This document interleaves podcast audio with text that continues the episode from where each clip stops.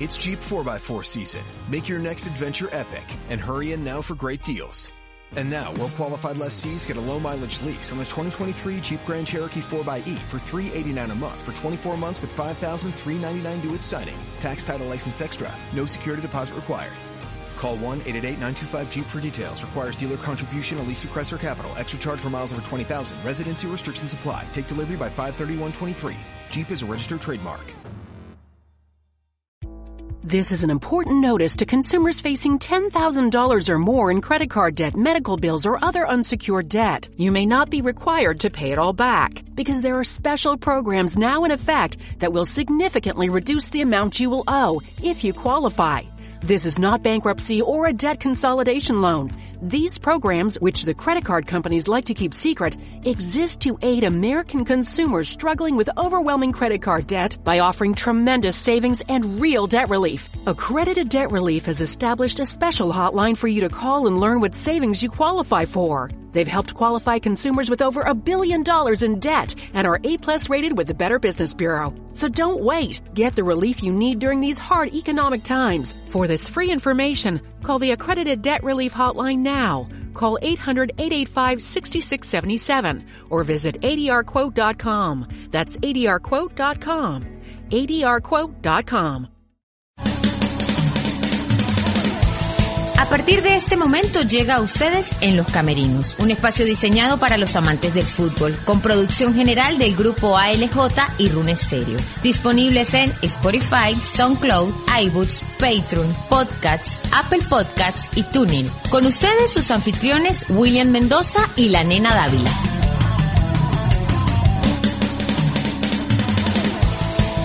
Este programa llega a todos ustedes a nombre de Las Flores de mi Tierra y también de Todo un poco y un poco de nada podcast. ¿Qué tal amigos? ¿Qué tal amigas y amigos de todo el planeta? Ya prácticamente como hermanos, toda esta gran comunidad de venezolanos y tachirenses regados por el mundo a través de nuestras aplicaciones donde se escucha nuestro programa en los camerinos. Ya es nuestro es el aliado principal de todos ustedes en esta cuarentena que ha caído como anillo al dedo porque tienen algo donde escuchar y poder sacar sus propias eh, conclusiones de los temas que tocamos en los camerinos. Junto a la nenita Dávila, otro capítulo más, otro contenido más, nenita. Ya somos prácticamente familia de todos los taquirenses que están afuera.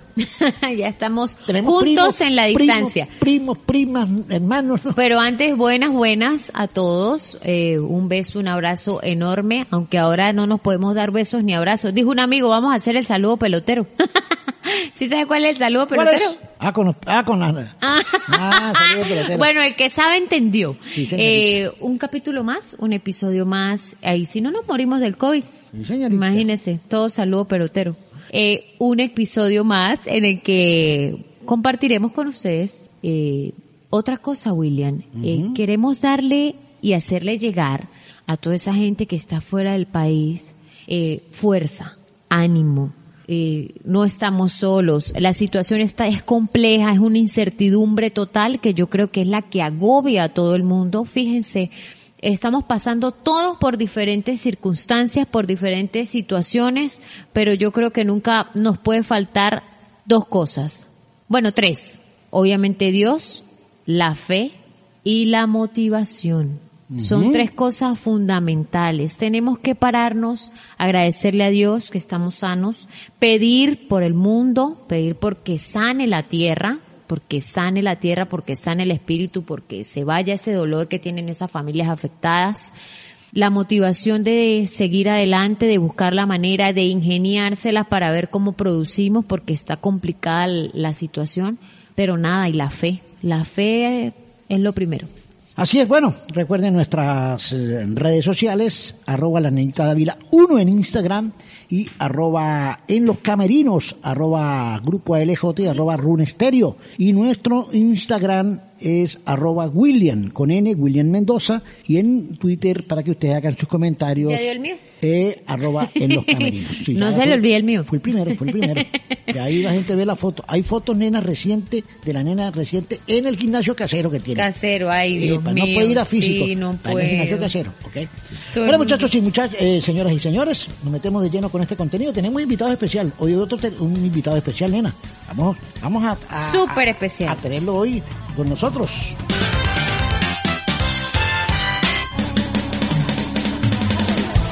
Continuamos, continuamos en su programa Los Camerinos, como lo habíamos prometido. Hoy tenemos un invitado muy especial, un aurinegro leyenda, de esos leyendas, esos leyendas, esos, esos leyendas que, que siempre quedan y marcaron historia en eh, el corazón y la mente de todos los hinchas aurinegros de todas las épocas. Mucha gente eh, habla mucho sobre el tema laureano, el tema de la estatua, que es algo significativo para él y para todos los tachirenses. Nenita, ¿sabe quién tenemos ahí? Preséntelo usted, el que tenemos ahí, es de San Antonio, del barrio Ricaurte. Tenemos a Lauriano José Jaimes, eh, para Lauriano José, ¿no? O sea, Sí. santo, ya José. santo desde que nació.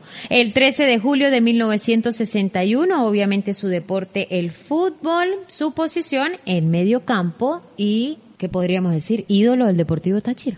Sí, bueno. ¿Cómo está Laureano? ¿Cómo le va? Saludos William, un saludo a la nena.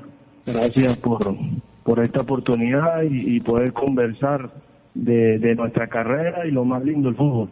Laureano, eh, en los inicios por allá en el barrio Cumare, ¿no? Sí, en, San Antonio, esos inicios de, de chamo, su ilusión era jugar en Táchira, algún día ser profesional o ir a jugar en Cúcuta, porque todo el que es de San Antonio o quiere jugar en Cúcuta o en Táchira, ¿no? Bueno, eh, me inicié como todo eh, futbolista eh, jugando en, en la tierra, en una quebrada que había ahí, Ovalle, usted sabe que, que es ahí de las veces que fuimos a San Antonio, una quebrada que hay al frente de donde mi mamá jugábamos ahí eh, y, con la pelota de, plástico, con la pelota de, de trapo y, y claro, la ilusión mía era jugar siempre al fútbol profesional. Y bueno, pues lo más cerca que tenía yo era eh, Cúcuta para ver eh, los partidos de Cúcuta Deportivo con esas grandes figuras que venían a jugar a enfrentar al Cúcuta y después jugar los diferentes torneos de, de futbolito en San Antonio y, y, y microfútbol que se llamaban en ese entonces. Y bueno, usted sabe, como dicen, la, la, la, los sueños se convierten en realidad y hice mi sueño realidad de poder jugar al fútbol profesional. Laureano, interesante porque todavía eres referencia. Eh, fueron unas, mm, bueno, una década, fue una década 17 espectacular. No, digo de, de que fue el boom de Laureano, que creo que entre esos años oscila eh, los mejores eh, de ese equipo, la mejor temporada de ese equipo en el que estaba Maldonado, Laureano, eh, William Méndez, que es la, la época de los 80, eh, por allí tengo de que con el Deportivo Táchira en el año 81, no sé si me corriges, eh, comienza Laureano Jaimes y luego viene una época del Deportivo Táchira en el que Laureano era protagonista, al igual que ese gran grupo de jugadores de la época. Claro, era un fútbol diferente eh, económicamente, desde muchos aspectos, pero la afición siempre, siempre ha estado. Sí, bueno, eh, eh, nenita, eh, yo estaba primero en Petrolero de Zulia. Eh, llego al Deportivo Táchira eh, en el año 83. Ya el Ajá. profe Moreno era, jugador del Atlético San Cristóbal y tomó las riendas de Táchira y conformó un plantel numeroso de jugadores extraordinarios como Añor, como Lobo Benítez, eh, como Gaby Barreiro, bueno, un montón de jugadores más los que tenía Táchira y jugó una Copa Bicentenario en el año 83 saliendo campeón. Entonces eso fue eh, importantísimo porque eh, desde el 83 el Deportivo Táchira empezó a hacer un fútbol muy vistoso, Ajá. un fútbol de, de- de goles, de que enamoró a, a la afición, donde la afición se acostumbró de que el equipo ya los primeros minutos iba ganando 1, 2 a 0 y eso pues lógicamente eh, trascendió a nivel de, de- de todo el estado y- y- y de Venezuela. Ahora, Laureano, ¿cómo, cómo- quién lo contacta para llegar a Táchira, Laureano? Yo sé cuando usted llegó en el 83, que, 80 casi 80, sí, 83 que, que llega el equipo, pero ¿quién lo contacta? ¿Cómo se dio ese contacto? ¿Moreno habló con usted personalmente o alguien se lo recomendó a Moreno? Bueno, yo después de haber terminado eh, el torneo en Maracaibo con Petrolero del Zulia, Eh, yo sabía que Petróleo Zulia no continuaba más porque la parte económica era muy difícil. Eh, estuve tres meses allá y, cobré un mes. Bueno, regresé a San Antonio y, y seguía, seguía jugando con los compañeros al estadio de San Antonio, eh, manteniéndome, esperando una posibilidad de algún equipo. Y bueno, por intermedio de un señor Castellanos de San Antonio, quien, quien me comentó de que era amigo de Carlos Moreno, que Carlos Moreno iba a ser el técnico del Deportivo Táchira, que, que me quería traer para presentármelo. Y bueno, eso ocurrió así, vino y me presentó y, después pues en esa semana salieron los nominados en Venezuela, el mejor entrenador del equipo campeón que fue Bula, el mejor técnico, Tiburón García, y, y, sale una nota donde sale la foto mía y salgo como revelación del fútbol venezolano. Eso lógicamente me impulsó para que pues el próximo Moreno me tuviera en cuenta y, así empezar en el Deportivo Táchira y llegar a vivir ahí en, la carrera 8 y comer en el restaurante Don Mario, que, que en paz descanse. ¿Qué fue lo mejor que vivió Lauriano Jaimes en esa década? Un partido que digas, wow, no olvido este partido porque convertí de tal manera o porque significaba eso en ese momento. ¿Cuál, cuál fue el mejor momento de Laureano? Bueno, yo creo que, que, todos los momentos que, que tuve en Táchira eh, fueron, fueron muy importantes para mí porque el solo hecho de, ponerse esa camisa amarilla y negra y, y entrar a Pueblo Nuevo y, ser aplaudido y ser eh, eh, este, entrevistado por los medios que en ese entonces se metían a la cancha, en nuestro calentamiento. Pero sí recuerdo algo muy particular y no se me borra de mi mente que eh, recuerdo que nosotros comíamos en el mesón del espagueti, en un restaurante de un señor Castro español, y en una de las concentraciones en el año 84 él dijo el que metiera el tercer gol tenía comida por un año. Jugábamos a jugar, enfrentábamos a Mineros de Guayana. Y bueno, eh, qué cosa del fútbol que yo metí el tercer gol y lógicamente pues me gané la comida del año. Entonces yo tenía comida donde don Mario pagaba por el equipo era y feliz. Comía gratis por un año en el mesón del espagueti. Entonces a veces comía donde un Mario una sopa y en el mesón del espagueti yo buscaba el segundo plato. Eso era algo espectacular y yo no puedo olvidar nunca. Yo, yo, yo, yo, muchas veces aproveché ese segundo plato ya con usted, Laureano, en el mesón del espagueti. Sí, sí, sí. Muchas veces comía que yo siempre estaba con Laureano. Ah, Laureano, eso fue una época inolvidable que es la que más recuerda, sobre todo la gente de esa generación. Hoy en día los muchachos pues no tuvieron esa oportunidad que hay una gran hinchada, una gran pasión, un fervor, pero no tuvieron la oportunidad. Afortunadamente por ahí quedan algunos videos, algunos recortes de prensa, eh, nosotros, el caso de Manolo, Jairo, mi persona, algunos otros que podemos por ahí recordar la historia y poder hablar de partidos especiales, entonces por ahí más o menos se mantiene, ¿no? Y, y entonces, porque hay mucha gente que pregunta de esa época y no vio a esos grandes jugadores de esa época, pero fue un, fue un grupo muy homogéneo. Moreno fue muy inteligente eh, Laureano, al esos equipos y mantenerlo, ¿no? La continuidad que le dio ese equipo durante cinco o seis años, ¿no?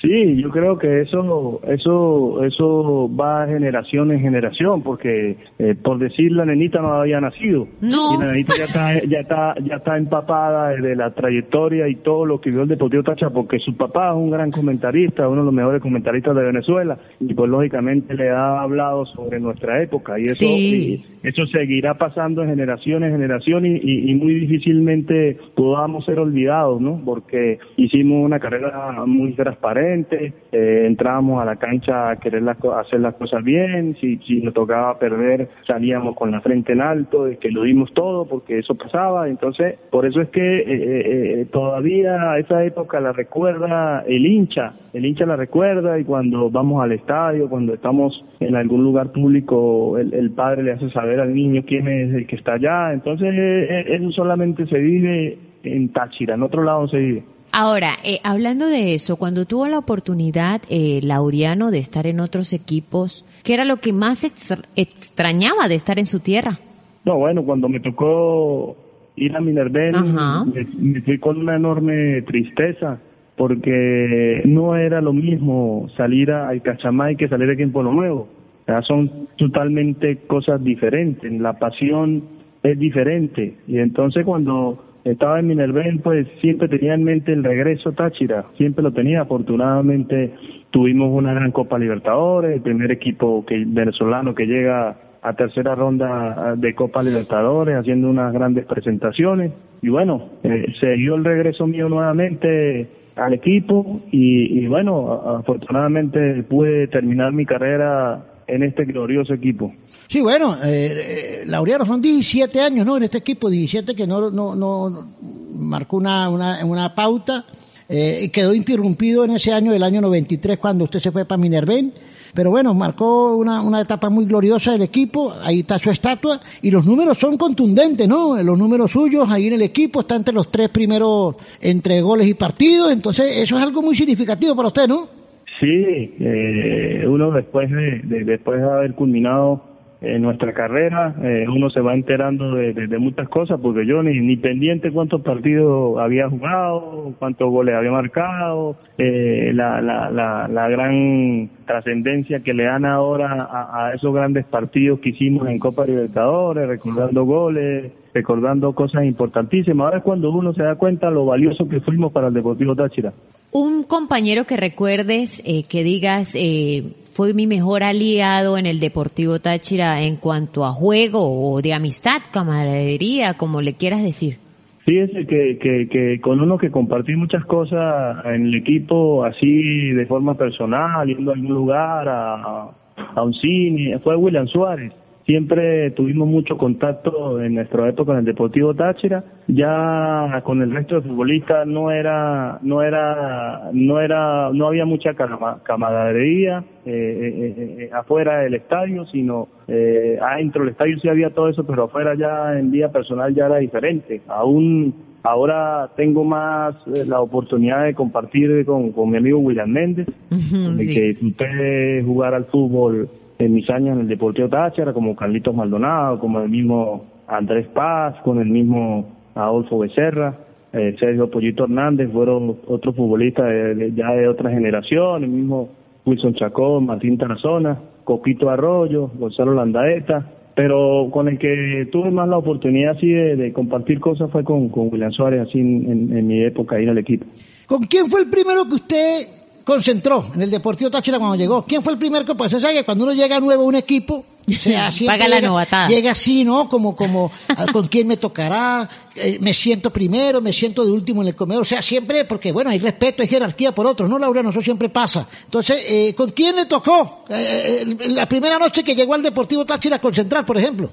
Bueno, cuando llegué al equipo, pues lógicamente yo había visto a esas grandes figuras era por, el, por los diarios.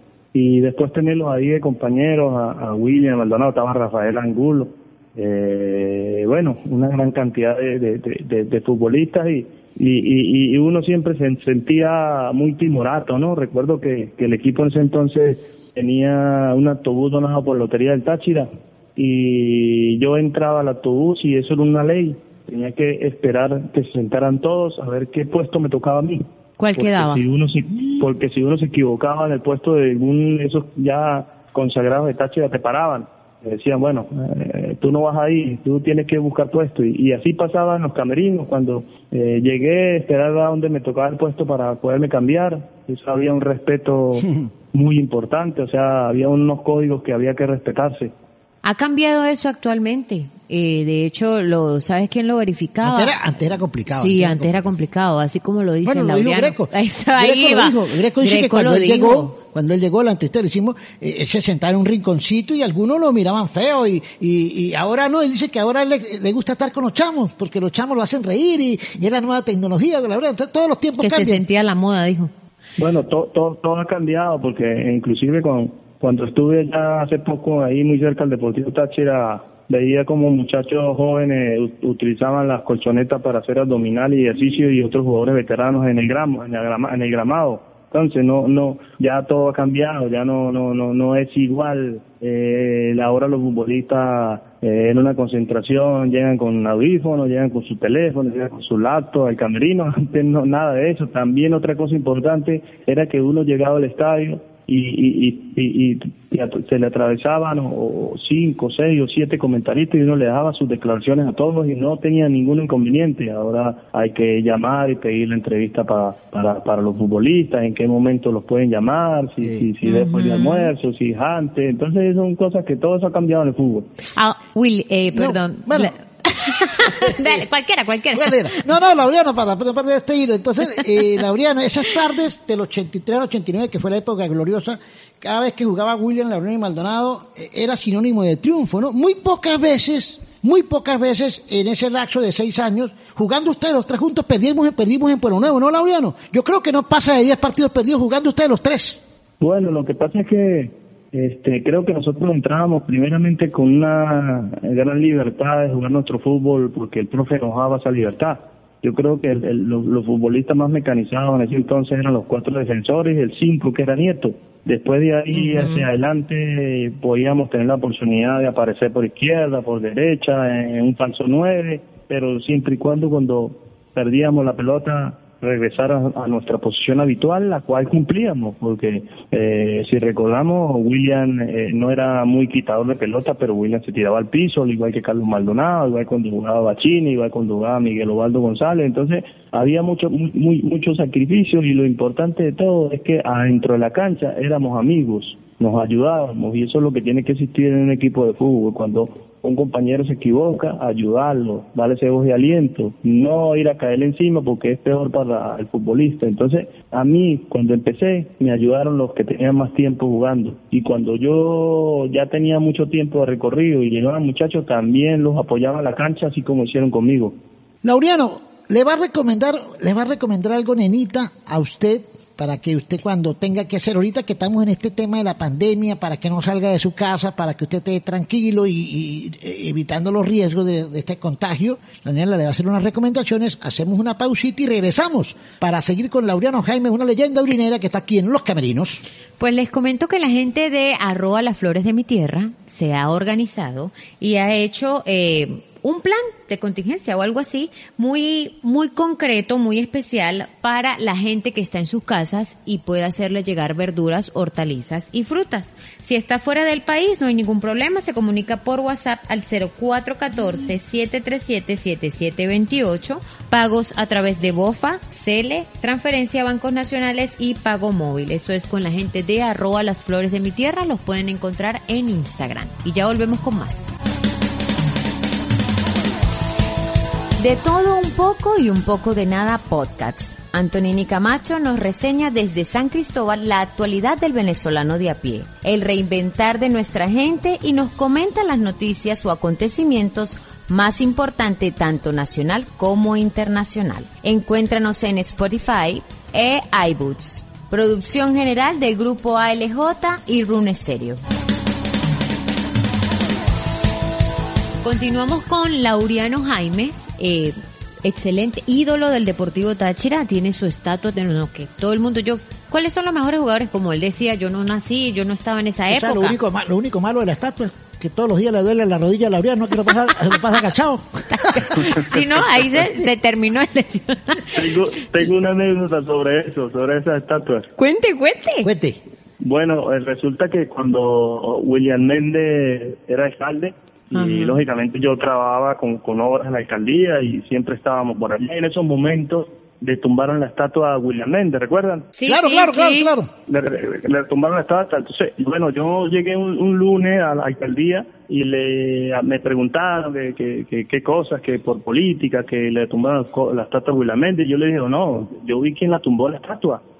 Y entonces eso se regó por toda la alcaldía, de que yo sabía quién tumbó la estatua entonces todo el mundo me preguntaba, Luriano, este, diga quién tumbó la estatua para denunciarlo, tiene que ir preso, eso, es un símbolo eh, nacional, no puede ser eso. Bueno, me pregunté, por fin se, hizo un grupo grande, yo le dije, le voy a decir quién, quién, le voy a decir de verdad, yo sé quién tumbó la estatua, yo no estaba ahí agachado, pues lógicamente yo vi cuando tumbaron la estatua de William Méndez. yo vi. Pero bueno. Ajá, mire, Lauriano, una pregunta eh, que ya casi, casi me la respondía con lo que hablaba hace pocos instantes, pero la época que vivió Laureano Jaimes es muy diferente a la actual. o lo, lo confirmas porque has formado parte o formó parte un tiempo como director técnico, que ya vamos a hablar de eso, por allí en algunas categorías. Pero, ¿con cuál época se queda Lauriano Jaimes y por qué? Bueno, yo, yo me quedo con la época del año 84 al 89. Creo que fue una época donde conseguimos cinco o seis clasificaciones a Copa Libertadores seguidas, que si en este momento pasase eso, pues sería multimillonario el equipo, pero en ese entonces eh, no era bien, bien pago eh, las participaciones en Copa Libertadores. Con esa época me quedo porque fue una, una época, como le dije hace un momento, que la gente recuerda, que la gente recuerda esas grandes goleadas, esa gente que, que iba desde las 12 del mediodía a sentarse en Polo Nuevo, aguantar sol cuatro horas, si llovía, para ver el para, para llegar para estar a las cuatro de la tarde y, poder ver el encuentro y que nosotros le diéramos una tarde infeliz no era justo. Yo vivo con uno que se va desde las 12 todavía. Sí, íbamos al, estadio, llegábamos a, la cancha a querer ganar para complacer a toda esa gran cantidad de aficionados que estaban cuatro y cinco horas ahí sentados recibiendo sol. Bueno, Laureano, sí, eh, eh, es importante, ¿no? Eh, esas épocas, ¿no? Bueno, todo, todo cambia, todo cambia, todo cambia, todo cambia porque cambia la situación del país, cambia la vida, antes era más tranquilo, ¿no? Ya va, William. Sería entonces bueno, Laureano, tener un equipo como el de esa época con la influencia y la ganancia económica de esta. Bueno, yo en una oportunidad que, que, hablé con, con, con Jorge Silva en la Plaza Venezuela, él se acercó por allá un día a ver una una semifinal del equipo de profesionales en la Plaza de Venezuela. Le dije, Jorge, eh, si, si en nuestra época hubiese existido una directiva así, que, que tuviera económicamente, hubiésemos que cada 10 Copas Libertadores seguidas, le dije. Claro, con ese músculo financiero se hubiese alcanzado quizás muchísimo más. Ahora, eh, eh, este, el tema económico era importante, no era otra Venezuela, la Unión, la platica rendía, no se ganaba mucho, pero rendía la platica, ¿no? El, que pasa es que también hubo una época como decía Maldonado eh, en el anterior capítulo, que eh, salían hasta con potes a pedir plata. Salían hasta con potes, que era otra época. Ahorita no se puede hacer eso, mandar a un jugador profesional a pedir plata. Antes se, podía hacer, sí, hacían rifas, hacía, o sea, eh, pero la práctica rendía, ¿no? Sí se ganaba bien en esa época cuando usted comenzó en el Táchira. Sí, porque este, inclusive yo compré un carro cero kilómetros con 42 mil bolívares. Pero era plata en la época. con cinco meses lo, lo, compré el carro cero kilómetros, un Fiat Uno. Entonces todo era diferente. Hay una cosa, hay una cosa importante que que anteriormente eh, eh, el futbolista o nosotros los futbolistas íbamos a jugar para poder cobrar, ¿verdad? Jugábamos para poder cobrar. Ahora eh, todos los futbolistas tienen su representante, entonces ¿cuánto hay aquí para poder jugar con Deportivo Táchira? Es totalmente diferente. Sí, ahora es diferente. Lauriano, otra cosa, eh, llega eh, ese, ese momento tan importante de su vida, ese rendimiento tan bueno. Yo tengo hasta en la casa hay una foto con usted y mi, mi hermanito pequeño, usted lo tiene alzado. y tiene un llanto terrible.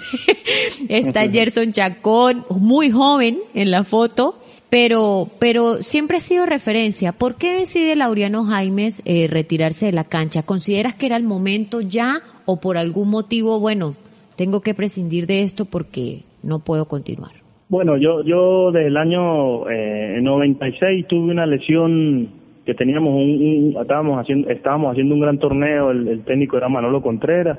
Eh, terminamos la, la, la, ronda inclusive fuimos a Puerto a jugar los últimos partidos no sé por qué pero los últimos partidos nos tocó con Mineros y Minerven y fuimos de primeros. Eh, con uno de los dos partidos que hubiésemos ganado, hubiésemos sido campeones. Pero no fue así, no sé por qué pasó eso, que tuvimos que jugar los últimos partidos en Portugal. Pero teníamos eh, un gran equipo ahí en ese de puros criollos, de año 96. Tuve una lesión jugando contra el Deportivo Italia que, que me valió tres operaciones seguidas de mi rodilla, donde tuvieron que eh, meterme un tornillo para poderme sostener la tibia del peroné, que en estos momentos me fastidia ya ese tornillo, mm.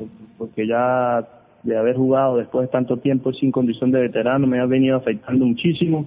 Y bueno, yo creo que iba arrastrando esa lesión y, y, bueno, y así alcancé terminar hasta el 2000, porque la verdad que ya físicamente estaba muy, muy, muy mermado y, ya creo que era un momento de, de decir es mejor dejar el fútbol y no que el fútbol te deje. Entonces, yo creo que fue una decisión buena, aparte terminamos campeones y, marqué mi último gol justo a, un equipo zuliano, me inicié en Maracaibo y se lo hice en mi carrera a zulianos ahí en Pueblo Nuevo, que le ganamos 5 a 3 y bueno, yo creo que, que, fue muy bonito todo lo vivido.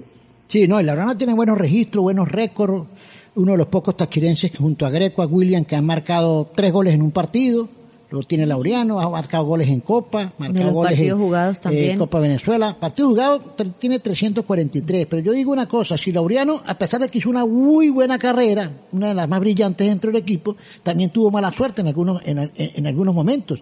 En el año 95, Laureano lo expulsan de un partido y le meten ocho, ocho meses, ¿se acuerda Laureano? Ocho meses.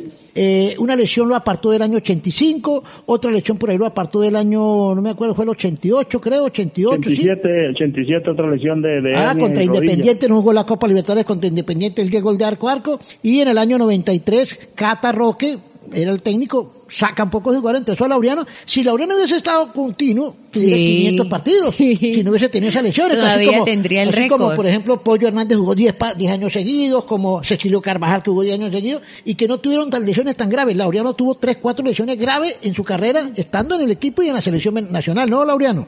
Sí, bueno, yo eh, sacando cuenta eh, en, mis lesiones, mis lesiones, eh, tuve sin jugar dos años y ocho meses. ¿Cuántos partidos podría haber jugado? Mínimo 30, 30, 35 partidos por, por temporada, 30 porque antes se jugaba Copa Venezuela y torneo y Copa Libertadores seguido. Sí, no, y también recordemos que antes habían 10 equipos. Si hubiesen habido, por ejemplo, los 20 equipos en 10 años, ¿cuántos partidos juega un futbolista ahorita? Rapidito juega 200, 300 partidos. Claro. ¿La experiencia en la selección nacional para Laureano? Bueno, eso fue muy, muy, muy, muy importante para mí. Recuerdo que eh, en el año 84, eh, eh, una vez estaba yo por ahí por la Torre F, el profe Catarroque fue nombrado técnico de selección y me dijo, Jaime, te voy a llevar a la selección. Yo le dije, profe, de verdad, te voy a llevar a la selección. Y sí, y vino ese llamado a, primero a un cuadrangular que íbamos a jugar en Aruba, pero en Caracas, lamentablemente, en el partido antes de ir, que hicimos de, de, entrenamiento, me lesioné la rodilla, me tuve que regresar. Y después viene esa convocatoria para la eliminatoria año 86, donde juego todos los partidos en condición de titular, faltaban escasamente eh, 15 días más o menos para jugar contra Argentina aquí en Pueblo Nuevo. Y en una de esas prácticas eh, siento un fuerte tirón en mi rodilla.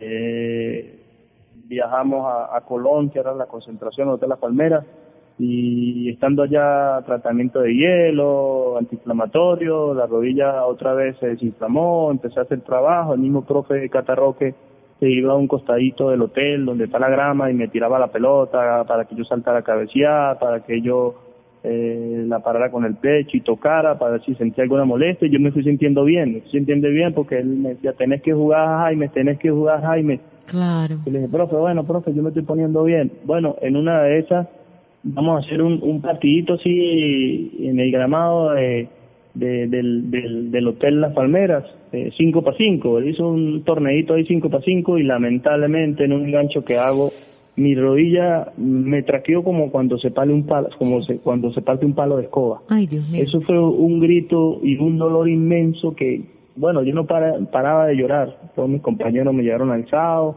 me metieron en la habitación, hielo, hielo, y esa rodilla, yo dije, no puedo jugar eliminatoria. Y yo, eso fue una tristeza, pero enorme, porque después de haber jugado todos los partidos de preparación, sí. de estar físicamente y andaba bien. muy, muy bien. Me vino esa lesión y no pude jugar la eliminatoria, pero recuerdo unas palabras que se me quedaron grabadas para toda la vida. Inclusive se la he hecho saber a, a muchos jóvenes futbolistas que me dijo el Cata, me, me puso la mano en el hombro y me dijo, Jaime, recupérate, que los flojos no hacen historia, solo los guapos. Se me quedó ah. grabado para toda la vida esas palabras. Eso es verdad, muy acertado realmente, buena frase. Vamos a patentarla.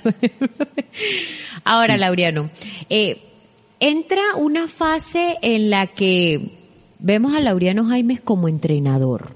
Esperaba eh, Lauriano siendo jugador, porque sabes que muchos jugadores están eh, activos, pero pensando también a futuro, ¿qué les No, y- gustaría hacer? Y fíjate que eh, siendo jugador laureano, siendo jugador, él eh, fue técnico del equipo en un, eh, eh, en un interinato con Maldonado. Con Maldonado. En el año 96, tres partidos dirigieron, Italchacao, Minerva y el Vigía, creo, y ganaron los tres partidos y agarró Cavalieri, ¿no, Laureano? Bueno, eh, en esa oportunidad sí también tenía, eh, estaba, estaba lesionado. Eh, bueno, esa fue la lesión de los 11 meses. Y, y, y me llama, en ese entonces creo que estaba el profe Abelardo Campos en la directiva. Eh, no recuerdo qué otro y me preguntaron que, que bueno, que yo tenía que, que agarrar el equipo por unos partidos mientras que traían el técnico. Y yo le dije, bueno, sí, no hay ningún problema. Este, que quien quisiera yo tener al lado mío para que me ayudara, porque yo no iba a poder estar en el banco, tenía que estar en la tribuna.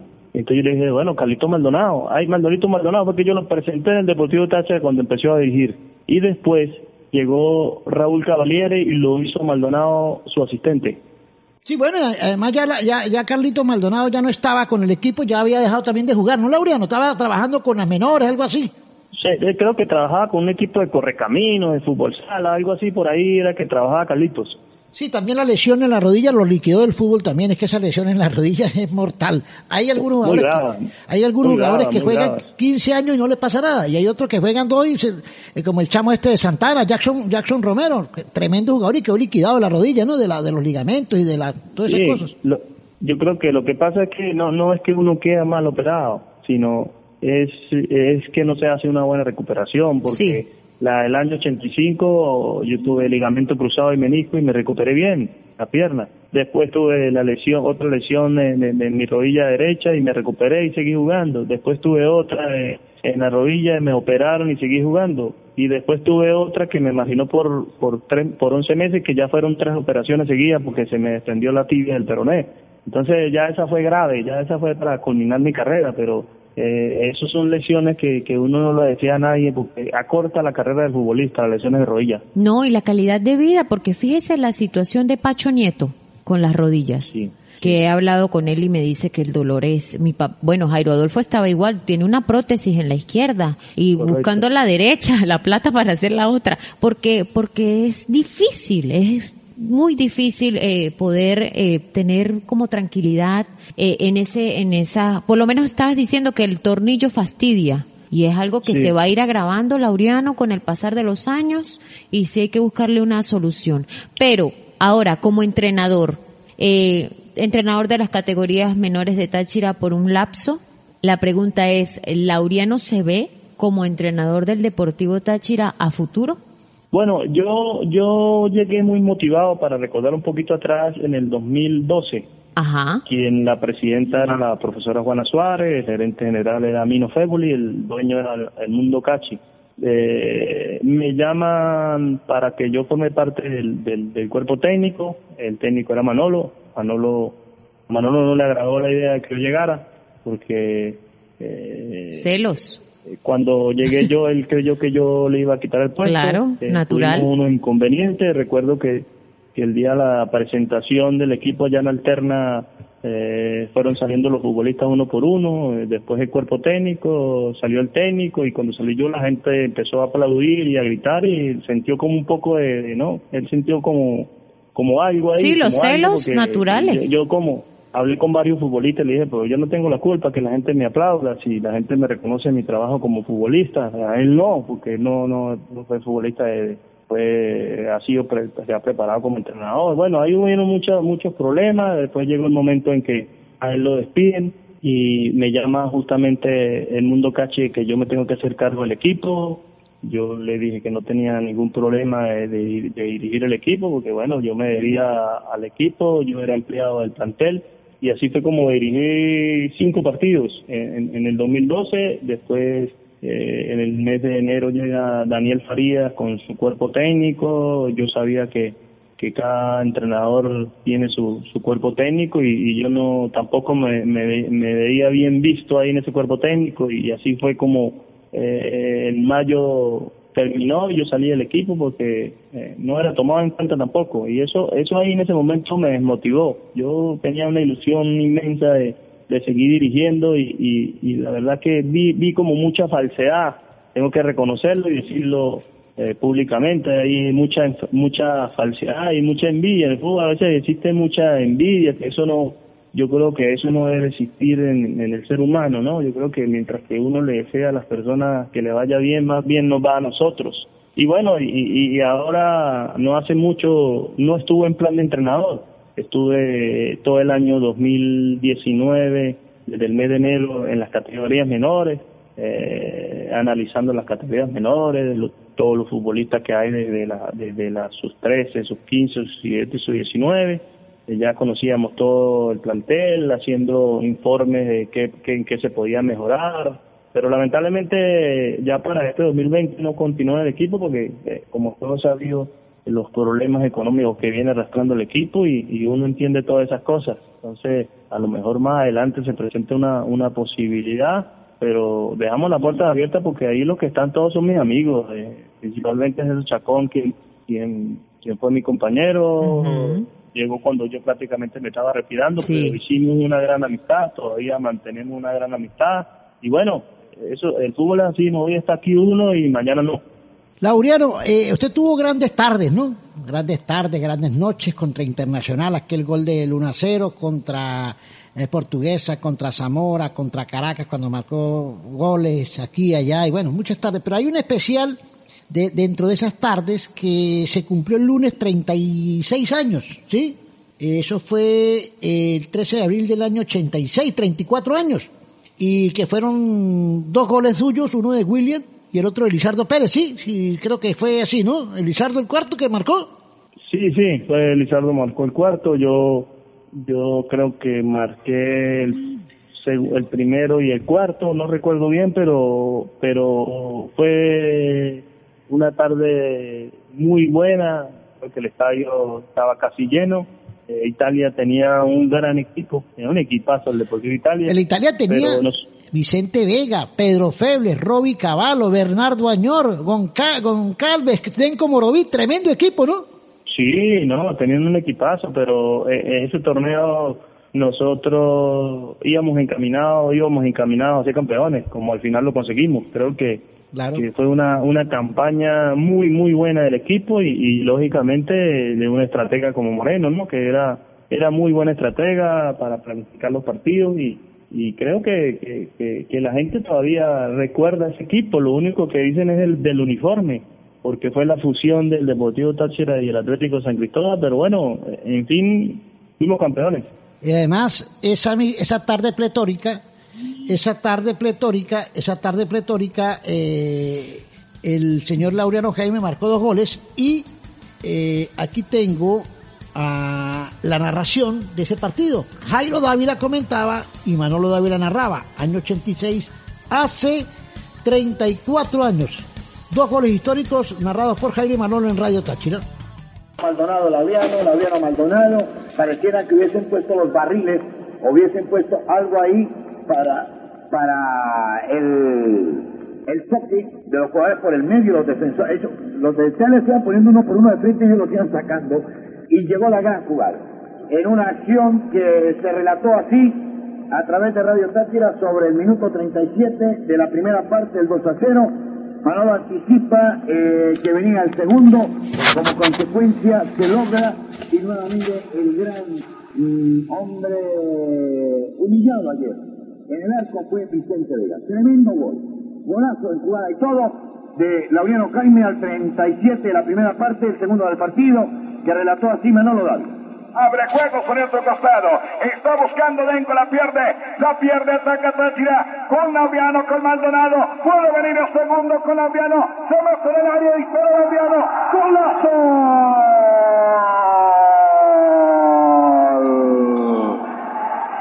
¡Gol!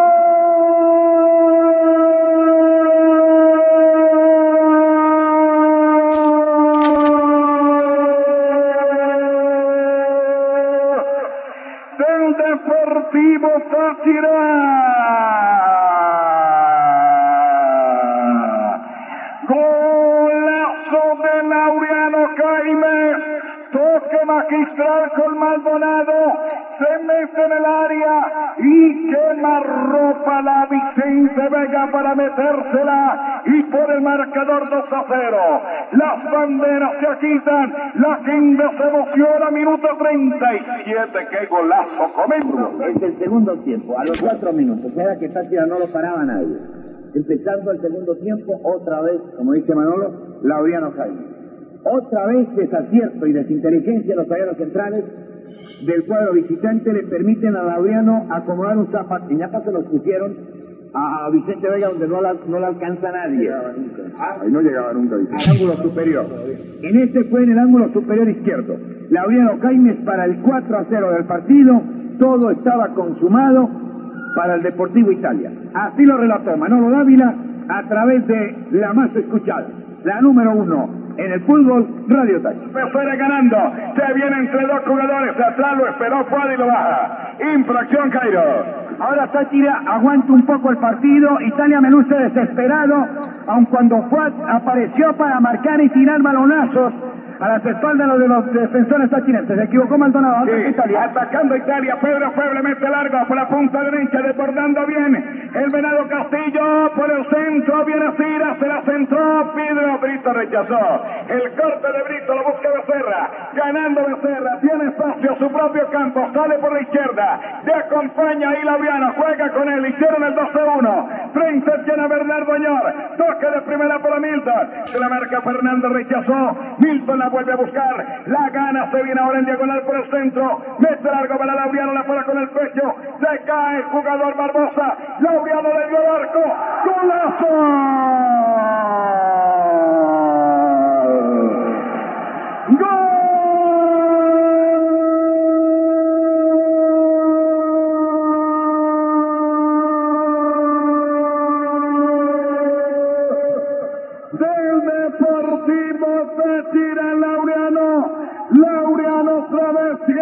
Laureano, señores, tremendo cañonazo. Jugada espectacular. Se cayó Barbosa el defensa de la Italia. Llegó a la media luna. Tremendo riflazo al minuto 4 por el partido 4 0. A los 4, 4, 4, 0. Tomen, 4. Bueno. Emocionante el relato en esa época, ¿no? Mi querido Laureano.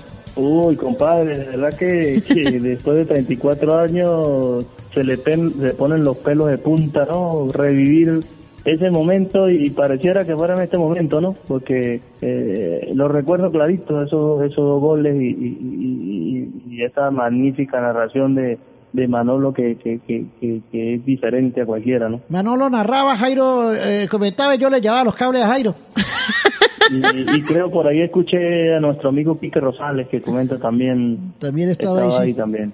Pero bueno, fueron buenas tardes, ¿no? Buenas narraciones. Hay muchos goles de Laureano narrados por Manolo y, y- ahí salió aquel- aqu- eh, eh, esa famosa frase, siempre Laureano. Entonces cada vez que el partido se complicaba porque William o Maldonado lo marcaba, aparecía Laureano. Eso era lo bueno de ese equipo, ¿no? Cuando no era Laureano era William, no era Maldonado, ¿no?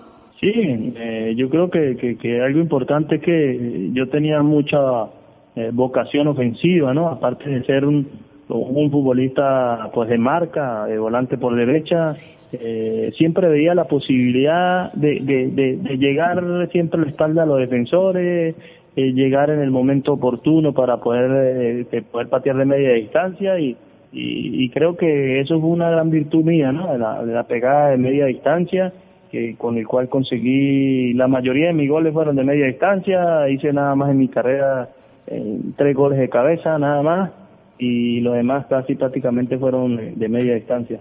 Laureano, invitamos a algunos colegas de los medios de comunicación para que compartieran con nosotros en este contenido exclusivo en los camerinos y se suman a, a una ronda de preguntas para que también tengan participación y usted les pueda preguntar. Ahora con la tecnología se puede hacer todo esto y hay muchos venezolanos y tachirenses regados en todo el planeta, en Japón, en Rusia, en, eh, en Italia, en Francia, España, entonces pueden disfrutar de estos contenidos. El primero en aparecer es Elio Suárez, que le va a hacer una pregunta a la gente de Tamá. Hola Laureano, ¿cómo estás hermano? Te saluda Helio Suárez de Tamá Estéreo. Quisiera preguntarte Laureano cuál es el momento eh, que aún tienes en tu mente eh, de la previa de algún partido de todos los que jugaste con Táchira. Gracias, saludos Laureano. Bueno, bueno, sí, recuerdo el partido eh, que jugamos contra Zamora en el año 86, en el cual hice tres goles en ese partido, creo que le ganamos 4 a 1. Eh, recuerdo que la concentración era, o la sede de nosotros era las acacias, la casa de las acacias, y salimos eh, en una bucetica rumbo al estadio y en ese entonces en una en la radio son una canción de, de Madonna, no recuerdo cómo se llama, pero nosotros empezamos a cantar, no fue 3 a 0 sí, 3 a 0 sí, Marinero, perdón, la canción Marinero. Entonces, eh, cuando decía marinero, nosotros empezamos a cantarla casi la mayoría de, de, de, nosotros, los que estamos en la parte de atrás junto con William Suárez, donde decíamos 3 a 0 sí, 3 a 0 sí, y ese día marqué los tres goles. Es como, como algo ya premeditado, ¿no? Y con ritmo. Así es. Con ritmo. Aquí está otro colega de la radio que le va a hacer una pregunta, a ver si la, si la responde Laureano es eh, la gente de los medios de comunicación.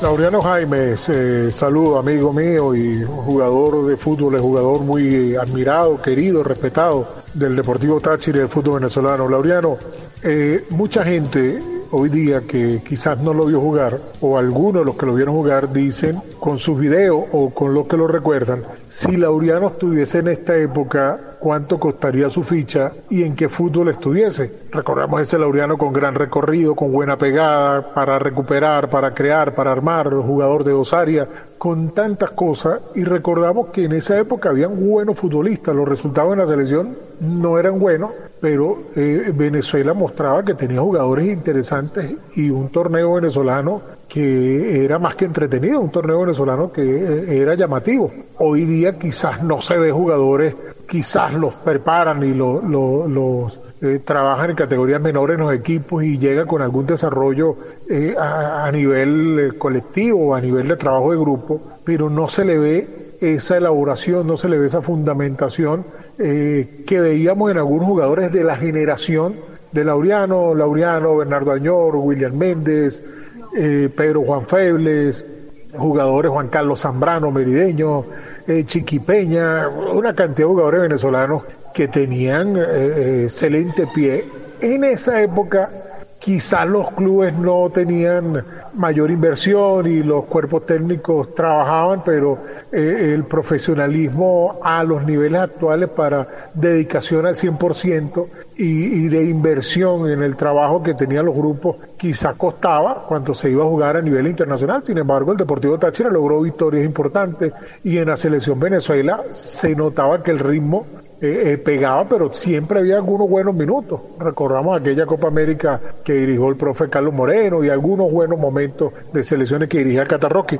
¿Qué cree Laureano que fue la gran diferencia de esa generación suya, donde hubo muy buenos futbolistas, pero que conseguir resultados internacionales era tan costoso a nivel de Copa Libertadores, a nivel de selección y en Copa Libertadores, sacando la salvedad que Táchira, Atlético San Cristóbal, Lula Mérida, llegaron a semifinales de Copa Libertadores, pero que eh, Venezuela en esa época era una cenicienta, cenicienta, cenicienta, y habiendo jugadores de buen pie, ¿qué hacía falta? ¿Cuál era la gran diferencia de un Deportivo Táchira de esa época, de un Marítimo de esa época, a los clubes hoy día en cómo encaran los trabajos las directivas, más allá de las críticas que puedan tener directivos y dueños de equipo en esta época, Bueno, bueno, primero mi saludo, ¿no? También, y gracias por, por, por esa pregunta, y bueno, yo creo que, que en nuestra época, o nosotros, la mayoría de estos futbolistas, fuimos futbolistas silvestres, eh, no tuvimos escuela, eh, no tuvimos ese profesor que nos hace unas indicaciones, que nos trabaja al día a día, como, como sucede actualmente en los grandes equipos que vienen, eh, están las categorías menores y el futbolista cuando llega a, profesional ya tiene muchos códigos en el fútbol, en su mente, en, su funcionamiento. Y nosotros fuimos jugadores silvestres que, que eh, lo que nos dio Dios eh, eh, nacimos con eso, con esas condiciones para poder jugar al fútbol y, y, yo creo que nuestros maestros principalmente eran los partidos de, fútbol por la televisión, que en ese entonces veíamos por eh, el canal 8 del Estado, que era que pasaba el fútbol eh, italiano. Eh, por esos grandes futbolistas era que nos guiábamos nosotros, ponerle atención Eh, por ejemplo, yo le ponía atención a un volante que se llamaba Bañi, eh, creo que jugaba en el Nápoles, ese futbolista, eh, un futbolista que jugaba en el Real Madrid que se llamaba Michel González. Entonces, como yo le digo a los futbolistas, a los niños, vean fútbol y no no analicen, no no no vean el partido por verlo. Eh, si es lateral, mira cómo, cómo marca el lateral, cómo se para, cuándo tiene que pasar, cuándo no tiene que pasar, pendiente de que, de que el lateral izquierdo si pasó, él tiene que quedarse, si él pasa, el lateral izquierdo tiene que cerrar. Entonces eso, eso es lo que nos enseñó nosotros fue la televisión. Y llegamos con, con eso al fútbol y, y, y afortunadamente a medida que fuimos trabajando, fuimos entrenando, pues nos fuimos conociendo y fuimos eh, generando un fútbol, eh, generando muchas cosas, conociéndonos con los compañeros, que, que, que son las cosas importantes y, y ahí que, que bueno, si y en este entonces mucha gente nos lo ha hecho saber, si en este entonces estuviera, estuviéramos en, el fútbol podíamos estar ganando muchísimos miles de dólares, pero bueno, eso fue una época linda también que vivimos y, ya eso es pasado, eh, el presente es otro y, desear a los futbolistas que están en el extranjero venezolano que bueno, que tengan las mejores de las presentaciones. Richard Méndez de ESPN también se une a la ronda de preguntas. Nuestro buen amigo y colega Richard Méndez de eh, ESPN, mi querido Laureano, le va a hacer la pregunta. Hola Laureano, te habla Richard Méndez eh, desde acá, desde los Estados Unidos. Quiero, en principio, antes de preguntarte algo, eh, mencionarte, cuando yo era muy joven, y no con esto quiero decir que Laureano sea un anciano, pero yo veía a Laureano Jaimes como el mejor volante que había en el fútbol venezolano, un jugador súper completo, eh, y para mí era, eh, era la clase de, de jugador a admirar, yo lo admiraba muchísimo eh, como futbolista. Y recuerdo que una vez eh, fuimos a jugar unos interclubes españoles en Barinas. Eh, Laureano ya estaba con el Unión Atlético Táchira en aquel momento. Y yo era, yo estaría cerca de los 14, 15 años en aquel momento, no recuerdo, tal vez hasta un poco menos. Eh, Táchira iba a jugar contra eh, el uh, Zamora y decidieron eh, llevar el grupo a comer al club español que estaba al lado de la Universidad Experimental de Los Llanos, al lado de la UNEYES. Yo estaba ahí con el equipo que yo estaba jugando, que era el del Centro Hispano de los Teques. Y me acuerdo que todos éramos unos muchachitos y vimos a Laureano y decíamos, mira, ahí está Laureano y ahí está Carlitos Maldonado. Y para mí, junto a Carlos Maldonado, William Méndez, eh, obviamente Daniel Frankovic y Laureano Jaimes. Laureano era, era de esos jugadores que yo siempre admiré. Bueno, lo que voy, Laureano, en principio saludarte, eh, estar muy contento de que hoy estés en el programa con William y en base a lo que te ocurrió cuando se venía la eliminatoria para la Copa del Mundo del 90 en Italia. Ustedes van y hacen una Copa América que nos dejó tan buen sabor de boca, aunque no se pudo ganar ningún partido, apenas aquel empate frente a Perú, pero que Laureano fue uno de los mejores jugadores que tuvo Venezuela en aquel grupo que llevaba Carlos Horacio Moreno, donde estaba también Stalin Rivas, donde estaba Carlitos Maldonado. Eh, ¿Qué cambió de aquella selección en la Copa América a aquella que después eh, eh, no puede lograr la clasificación a la Copa del Mundo? Hay jugadores que no siguieron después estando en la selección, con muy poco de diferencia entre la Copa América y la eliminatoria de la Copa del Mundo, que era, recuerdo, contra Chile y Brasil, y que además ustedes eran el, el Unión Atlético Táchira y eran la base de aquella selección minotinto que dirigía el profesor Carlos Horacio Moreno. Primero que todo, eh, para mí es un inmenso orgullo escuchar esa palabra de este gran embajador de nuestro deporte en el extranjero, como es Richard Méndez. Le he escrito en, en varias oportunidades que me he sentido orgulloso de él, felicitarlo por, por ese gran trabajo que hace y estar en un grupo como ese del STEAM no es nada fácil para cualquiera, ¿no? Yo creo que también en, eso también está en el talento. Y en cuanto a lo que me pregunta de, de esa selección, de esa Copa América en Brasil, pues sí, jugamos una Copa América donde no conseguimos sino un empate con contra la selección peruana. Recordemos que jugamos en un en un campo en muy malas condiciones, muy malas condiciones. Eh, llovía casi todos los días, acá tenía muy buen drenaje. Eh, después de, de, esa Copa América, eh, nosotros habíamos estado concentrados por un largo tiempo y la mayoría habíamos hablado con Moreno de que de que bueno que nosotros queríamos salir de compra que, que habíamos estado mucho tiempo concentrados primero estuvimos en España por alrededor de un mes regresamos a Venezuela y jugamos un partido amistoso contra la selección peruana por ahí después regresar por la América Brasil y teníamos mucho tiempo ya fuera de nuestras familias y bueno, pues entonces queríamos salir eh, a, comprar, a, conocer por ahí Bahía y el profesor Moreno nos manifestó que, que bueno, que, que sí, que nos aguantáramos, que, que después de la Copa América todos tenían permiso porque la concentración había sido muy larga y bueno, llegó el partido final que perdimos con, con Paraguay y, y bueno, eh, el profesor Moreno llegó muy molesto al hotel,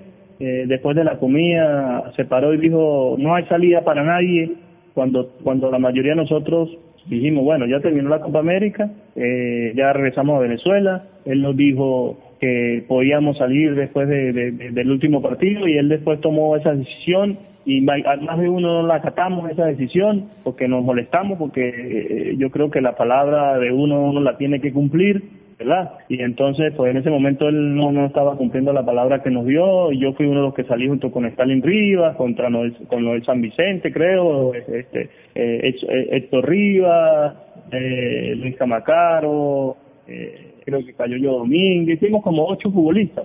Y bueno, eh, la sorpresa fue que, que, nos quejaron, nos dejaron afuera de la selección y, y no fue no fue la despedida diciéndonos de porque habíamos salido del hotel después de, del partido de, la Copa América, sino fue en el aeropuerto El Dorado de Bogotá, eh, unos salían para Caracas, eh, los de Táchira salíamos a Cúcuta y ahí el, el delegado que era que no nos gustó, no nos gustó la manera que fue este no recuerdo el, el delegado le fue hablando en el oído a la mayoría de futbolistas algo y nosotros los ocho nosotros, ¿qué, te dijeron algo? No, no, no me dijeron nada. ¿Te dijeron algo? No, no te dijeron nada. ¿Y qué será lo que le están diciendo en el oído?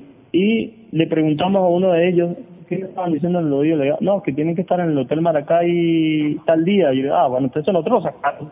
A nosotros los ocho lo sacaron entonces, porque si no nos dijeron que, tuviéramos, que teníamos que estar en el Hotel Maracay tal día, estamos afuera. Y así sucedió como que quedamos de la de, de, y teníamos una buena selección no pero la selección prácticamente desmantelada eh, nos había servido de, de, la Copa América de, un bagaje importante para enfrentar eliminatorias y bueno no pudimos jugar a eliminatorias ese por qué no se jugó la eliminatoria no la jugamos nosotros. Jairo Dávila de 98.5 también se une en la última entrevista el último colega para hacerle una nota a Laureano Jaime Jairo, ahí está Laureano para que le hagan la nota a través de los camerinos. Laureano Jairo Dávila, ¿el gol contra Internacional de Porto Alegre es el mejor gol o el gol más importante de su vida? Bueno, yo creo que por, por, por la trascendencia que tuvo, por, bueno, primero mi saludo a Jairo, a quien, a quien aprecio, le tengo un especial cariño porque eh, es una de las personas que, que desde que llegué a Táchira fue parte importante en mi formación como persona y como futbolista, por, por tantos comentarios que hacía hacia uno, que, los que nos llenaba de, mucha alegría y, y, de más compromiso, ¿no? Cada vez que, que, ellos hacían un comentario sobre nosotros, nos creaba un compromiso mucho más fuerte. Recuerdo que una vez eh, estaba molesto yo antes de un entrenamiento y en ese entonces iban los medios a, ver las prácticas, que eso se ponía full, y estaba molesto, no sé por qué Jairo me dijo un día, Laureano, en la vida siempre hay que sumar y nunca restar. Esas palabras también se me quedaron para siempre. Y en cuanto a la pregunta de Jairo, eh, por, por, por la trascendencia, por, por, por lo que era Copa Libertadores y porque todavía la gente recuerda todo eso, pues lógicamente creo que es el más importante, ¿no? Porque eh, todavía la gente recuerda porque fue un partido a nivel internacional, a, un gran rival, porque era un momento en que el país estaba envuelto en protestas, se llegó a pensar de que no podíamos jugar ese partido porque a, lo, a puerta cerrada, porque estaba el Caracazo en ese momento, pero afortunadamente se dio y, y, y, recordamos porque está todavía la grabación de ese gol y, y la gente eh, disfrutándolo creo que eh, es el gol más importante. Bueno, Laureano, de verdad que muy bueno en la ronda de preguntas de todos los colegas. Hemos hecho extenso.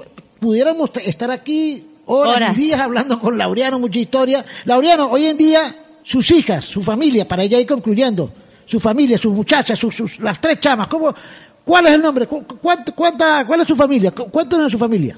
Bueno, eh, mis hijas pues son tres.